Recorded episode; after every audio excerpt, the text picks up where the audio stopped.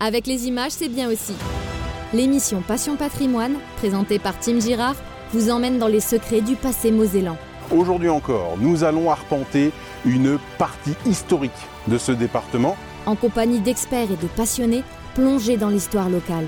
Et donc ils vont créer des, des canons sous coupole, donc déjà protégés, dans des caponnières latérales pour protéger l'accès à la cour. Découvrez Passion Patrimoine, présenté par Tim Girard sur YouTube. Un programme Moselle TV.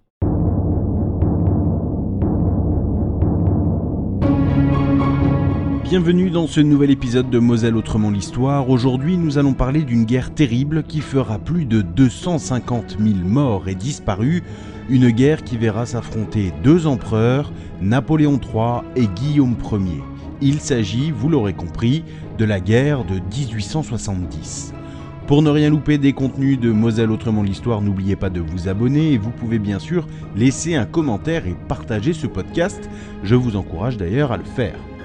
Moselle, autrement l'histoire, la guerre de 1870 et son impact sur la Moselle, un épisode réalisé avec l'aide de Boris Collin qui a réalisé l'habillage audio et pour ça bien sûr je le remercie. Allez, c'est parti Moselle, autrement l'histoire, Tim Girard. Aujourd'hui encore, les stigmates des combats et des massacres continuent de jalonner la Moselle. Les principaux belligérants sont l'Empire français de Napoléon III et la coalition prussienne. Otto von Bismarck, le chancelier prussien, aura tout fait pour que cette opposition prenne forme. Son ambition est simple, unir les différents États prussiens contre un ennemi commun. Pour lui, cet ennemi, ce sera le voisin français, et la déclaration de guerre a lieu le 18 juillet 1870.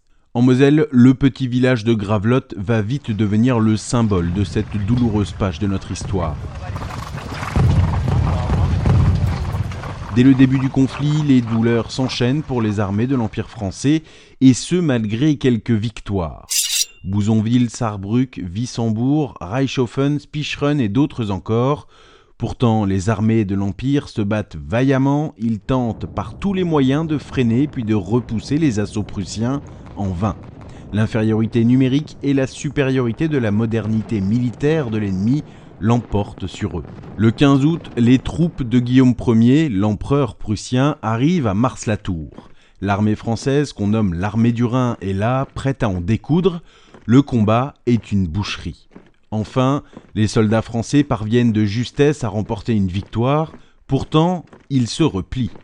Une erreur qui déplace le champ de bataille à Gravelotte. Le lendemain, les Prussiens occupent Gravelotte et font face aux hommes du général de Napoléon III, François Achille Bazaine.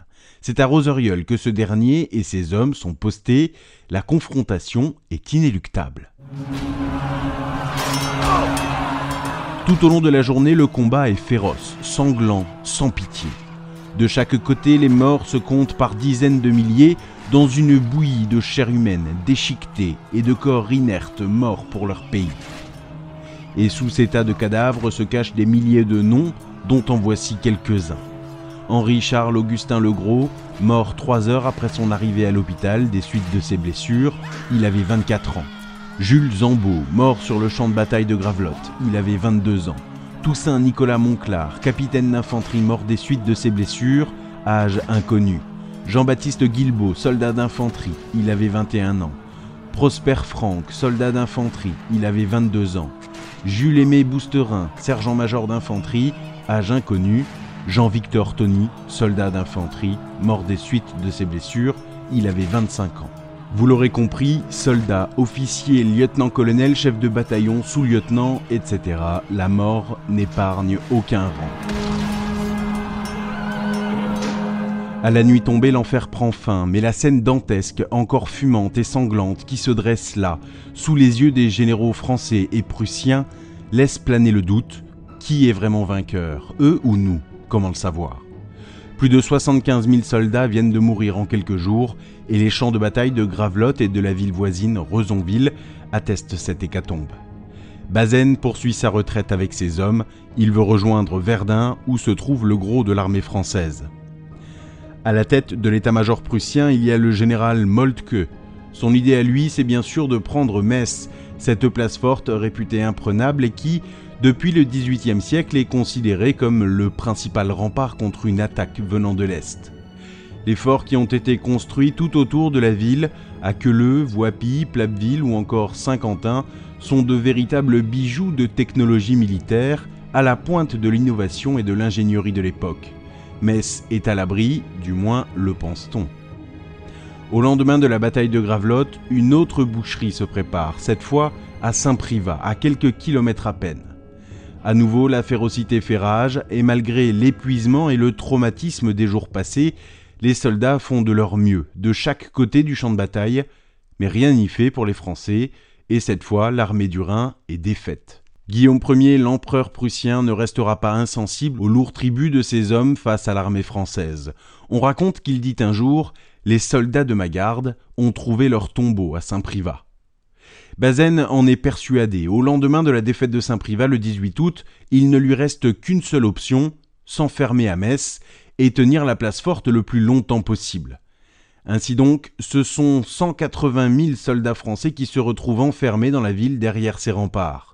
Et rapidement, Bazaine et ses hommes sont encerclés par l'ennemi, et le siège qui démarre marque le début d'un nouvel enfer, non seulement pour les soldats de Bazaine, pris au piège, mais aussi pour tous les Messins, qui se retrouvent pris en étau eux aussi, en proie à la famine et aux assauts d'artillerie ennemies. Le maréchal Bazaine tentera bien quelques sorties courageuses et essayera de percer les lignes ennemies, mais à chaque fois c'est un échec. Le maréchal français MacMahon tentera bien de le secourir plusieurs fois, mais les quelques 200 000 soldats ennemis prussiens, bavarois, saxons l'en empêcheront, et pour finir, il abandonne et décide de rejoindre la forteresse de Sedan. Quelques jours plus tard, après de terribles batailles, l'empereur Napoléon III capitule. Le drapeau blanc est issu en haut de la forteresse de Sedan à la fin de la première journée de septembre. Le lendemain 2 septembre, Louis-Napoléon Bonaparte rencontre Otto von Bismarck, le chancelier prussien, dans la maison d'un tisserand à Donchéry, à quelques kilomètres de Sedan. La capitulation est signée, la reddition est sans condition. L'empereur français est fait prisonnier, bref, le Second Empire, qui était en marche depuis 1851, s'achève. En tout, près de 80 000 Français seront faits prisonniers et envoyés au nord de Sedan, sur la presqu'île d'Ige. Là, ils subiront des tortures et des humiliations de la part de leurs geôliers, notamment des Bavarois. Livrés à eux-mêmes, les Français souffrent. L'ennemi laisse les maladies, la famine et l'horreur imprimer ce camp de l'enfer. À Paris, la République se met en place et de nombreuses autres batailles se préparent, d'abord contre la coalition prussienne, mais aussi entre Français lorsque Communards et Versaillais s'affronteront en mai 1871, mais ceci est une autre histoire. À Metz, le maréchal Bazaine apprend la capitulation de l'empereur français Napoléon III. Pour autant, il refuse de laisser la ville à l'ennemi. Ce n'est que plusieurs semaines plus tard qu'enfin il se rend et livre la ville de Metz aux soldats prussiens. Ce faisant, il permet aux centaines de milliers de soldats ennemis qui tenaient le siège de rejoindre Paris afin d'en finir définitivement avec cette guerre. En janvier 1871, l'Empire allemand est proclamé dans la galerie des glaces du château de Versailles, et en mai 1871, après le massacre de la Commune, lorsque des Français tuent des Français entre communards et Versaillais, la France capitule définitivement après le traité de Francfort l'Allemagne annexe l'Alsace et une partie de la Moselle. Metz fait partie désormais de l'Empire allemand. Le maréchal François Achille Bazaine sera considéré comme l'artisan de la défaite, et lors de son jugement devant un conseil de guerre au Grand Trianon, il est condamné à la peine de mort avec dégradation militaire pour avoir capitulé en race campagne, traité avec l'ennemi et rendu la place de Metz une peine commuée en 20 ans de prison par le général MacMahon, devenu depuis président de la République. Bazaine est enfermé au fort royal de Sainte-Marguerite dans le sud de la France, dont il parvient à s'échapper en 1874. Il se réfugiera en Espagne, à Madrid, où il mourra en 1888 d'une congestion cérébrale. à Gravelotte, Rezonville, Saint-Privat, mais aussi à Wissembourg, Saarbrück, Spicheren, Reichshofen, bref, partout en Moselle et autour de la Moselle, les stigmates de cette guerre sont toujours là. Promenez-vous aux alentours de ces villages et vous les verrez, ces ossuaires surmontés de croix blanches plus ou moins sculptées. À Gravelotte, un premier musée est construit en 1875 pour commémorer cette guerre. Un peu plus tard, une halle du souvenir est construite par les autorités allemandes en 1905. Les corps des soldats français sont enterrés aux côtés de l'ennemi. Le musée sera détruit en 1944 par les Américains lors des combats qui visent à libérer la Moselle du joug nazi. Autre guerre, autre histoire. Reconstruit et réouvert dans les années 50, il sera finalement fermé en 1990, considéré alors comme vétuste. Heureusement, conscient de l'importance de cette guerre dans son histoire, le Conseil général de la Moselle décide de lancer un, nouveau projet muséographique, toujours à Gravelotte, et en 2014, le nouveau musée de la guerre de 1870 et de l'annexion ouvre ses portes.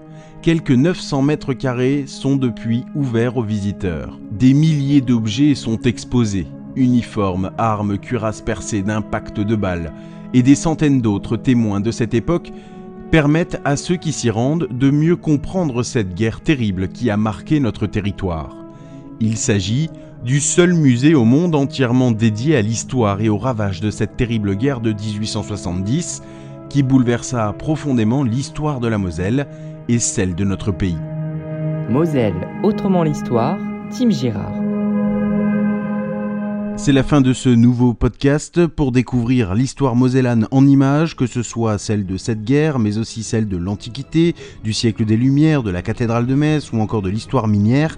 N'hésitez pas à vous rendre sur YouTube en tapant Destination MOSL où avec de nombreux invités je parcours le territoire mosellan à la découverte de notre passé et de notre patrimoine sous forme d'épisodes de 26 minutes.